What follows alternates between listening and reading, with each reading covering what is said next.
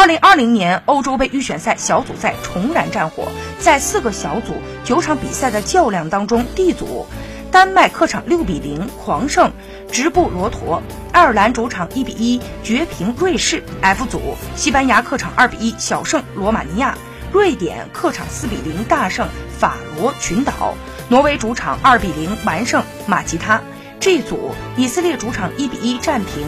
北马其顿，G 组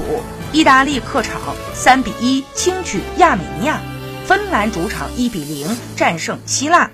波黑主场五比零狂胜列支敦士顿。积分榜方面，随着爱尔兰绝平瑞士，D 组死亡之组已经形成，爱尔兰、丹麦、瑞士首回合两两对决都未能分出胜负，加上格鲁吉亚以及直布。罗陀实力偏弱，少赛一轮和少赛两轮的瑞士积分上基本上都能追上爱尔兰。三支球队要到次回合的再次对决方能决出高低。净胜球上远远领先的丹麦或许能够占得先机。西班牙和意大利取胜之后都是豪取五连胜，稳稳占据了榜首的位置。